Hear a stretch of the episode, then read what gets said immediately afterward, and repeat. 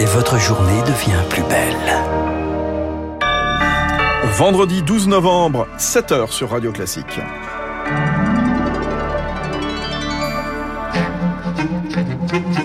La matinale de Radio Classique avec Fabrice Lundy. Et à la une du journal de 7 heures, l'Allemagne rattrapée par le Covid. L'épidémie s'emballe outre-Rhin.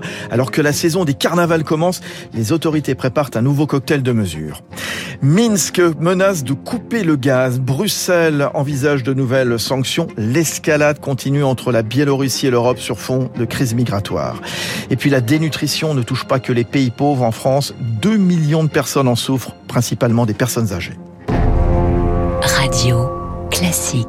Bien, Lucille Braust, évidemment, à la une du journal de 7 heures, l'épidémie qui s'emballe en Allemagne. Record de contamination, près de 50 000 encore en 24 heures, hôpitaux qui se remplissent. Le pays fait face à une vraie vague d'ampleur, forçant même le futur chancelier Olaf Scholz à sortir de sa réserve hier. Nous devons mettre notre pays à l'abri de l'hiver, a-t-il martelé devant les députés. Les autorités réfléchissent à de nouvelles mesures. Objectif contrer cette progression spectaculaire, Amy Pister. Plus de 2700 personnes sont en soins intensifs. De nombreux hôpitaux déprogramment les opérations non urgentes. Cette cinquième vague frappe fort. Avant tout parce que la campagne de vaccination patine. Seulement 67% des Allemands ont reçu deux doses, explique l'épidémiologiste Antoine Flau. Ce sont les gens non vaccinés qui se retrouvent dans les lits hospitaliers. Il y a des disparités en Allemagne très claires hein, entre les landers. Les landers de l'ex-RDA sont particulièrement peu vaccinés. Cette méfiance, elle est très historique. Les gens sont plus enclins euh, à préférer les médecines douces des médecines parallèles. Les autorités ont promis qu'il n'y aurait ni reconfinement ni obligation vaccinale, mais dans les régions les plus touchées, en Bavière et à l'Est, le pass sanitaire est remplacé par un pass vaccinal. En clair, sans vaccin, on ne rentre pas au restaurant ou au cinéma, mais Kai Schulze, professeur de santé publique à Berlin, appelle à faire plus. La troisième dose doit être généralisée à l'ensemble de la population pour éviter la saturation des hôpitaux. Cette campagne doit démarrer dès maintenant. Il faut aussi rétablir la gratuité des tests. Trop de gens passent à travers les mailles du filet et contaminent les autres. Ce qui me désole, c'est que les gestes barrières ne sont plus du tout respectés en Allemagne. Et il y a urgence à ce rythme. Les services de réanimation pourraient être saturés d'ici la fin du mois. Alors des élus appellent à l'annulation des marchés de Noël dans les régions les plus touchées. Et chez nous en France, le taux d'incidence est en forte hausse de 44% en une semaine. À noter que l'Agence européenne du médicament a approuvé hier deux traitements par anticorps monoclonaux contre le coronavirus. C'est une première. 7h03. Minsk menace de couper le gaz aux Européens. Et oui, l'escalade diplomatique continue entre la Biélorussie et l'Union européenne. Hier, les Occidentaux du Conseil de sécurité des Nations unies ont accusé Minsk d'instrumentaliser les migrants qui se massent à sa frontière avec la Pologne.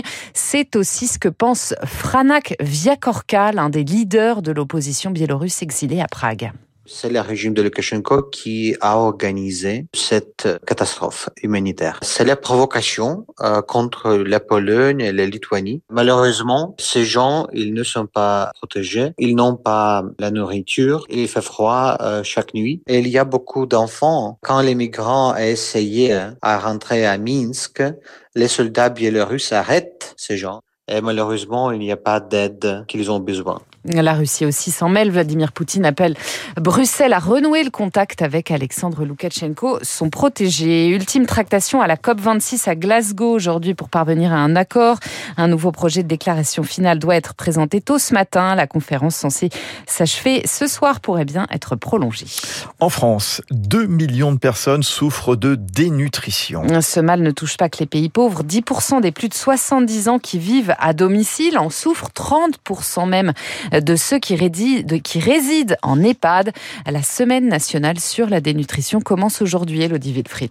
Grand âge mais petit appétit. La dénutrition va souvent de pair avec une pathologie préexistante, mais elle accroît le risque de dommages irréversibles, comme l'explique Éric Fontaine, médecin nutritionniste. Une personne âgée peut se fracturer plus facilement un os, avoir un problème d'autonomie. Et quand on perd trop ses muscles, on diminue ses défenses immunitaires, ce qui fait que la dénutrition peut transformer un germe banal en un germe mortel. Les médecins recommandent donc de se peser tous les mois pour repérer les premiers signes de dénutrition et gare aux idées reçues, alerte le docteur Bruno Lesourd, spécialiste de la nutrition des personnes âgées. Il y a une notion qui tient depuis très longtemps. Quand on est vieux, on a besoin de moins manger. Et ce n'est pas vrai. On a besoin de manger autant quand on a 90 ans que quand on en avait 40. À l'EHPAD Les Avelines de Niort, la chef cuisinière a pris le problème à bras le corps depuis plusieurs années. Véronique Broussard transforme les aliments en bouchées adaptés aux résidents qui peinent à s'alimenter. Par exemple, euh, des carottes râpées, on les mixe très finement, on y ajoute euh, de la gélatine, on les moule, ils ont plein de petites doses euh, toute la journée. Ils n'ont pas cette sensation qu'on les force à manger une pleine assiette. Un pari gagnant assure Véronique, car grâce à cette redécouverte des goûts,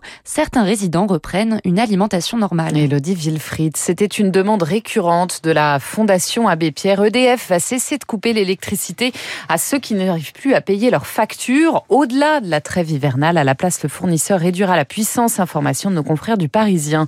La joggeuse de 17 ans, portée disparue en début de semaine en Mayenne, une nouvelle fois auditionnée aujourd'hui par les enquêteurs. Elle affirme avoir été enlevée par deux hommes à bord d'une camionnette. Les investigations n'ont pas permis de corroborer son récit jusqu'à présent. L'espace de plus en plus pollué. Eh c'est une épée de Damoclès au-dessus de nos têtes, alors qu'une nouvelle ère s'ouvre pour la conquête spatiale. Eh bien, les débris en orbite prolifèrent. La plupart sont de vieux satellites envoyés là-haut, mais jamais récupérés. Le danger est réel pour Stéphanie Dizy-Détré de l'Institut supérieur de l'aéronautique et de l'espace. En 2017, on avait à peu près 700 000 débris de plus d'un centimètre et plus de 170 millions de débris de plus de 1 millimètre. Donc c'est un nombre vertigineux qui ne cesse d'augmenter. Avec le déploiement d'un grand nombre de constellations de télécommunications, on est passé en 2020 de 400 satellites à 1200 et j'ai malheureusement le sentiment que tant qu'on n'aura pas une collision qui ferait un gros blackout pour faire prendre en considération que l'urgence c'est maintenant sur ces sujets-là. Au propos recueillis par Lauriane Toulmont et puis le Brésil, premier pays sud-américain qualifié pour le mondial 2022 au Qatar. Les coéquipiers de Neymar ont battu hier la Colombie 1-0. Merci Lucille Bréau. À tout à l'heure. Tout à l'heure à 7h30, ce sera Charles Bonner qui sera là pour le prochain journal de euh, Radio Classique. Il est 7h07. Dans un instant, euh, Étienne Lefebvre des Échos. On va casser les idées reçues. Oui, les grandes entreprises payent elles aussi leurs impôts. Oui, il faut aussi les protéger. Arrêtons de les opposer toujours au, PME. Et puis juste après, la formation, l'apprentissage, le mentorat, comment monter en puissance en direction du plein emploi? On sera avec Thibaut Gulli, le haut commissaire à l'emploi. Bonne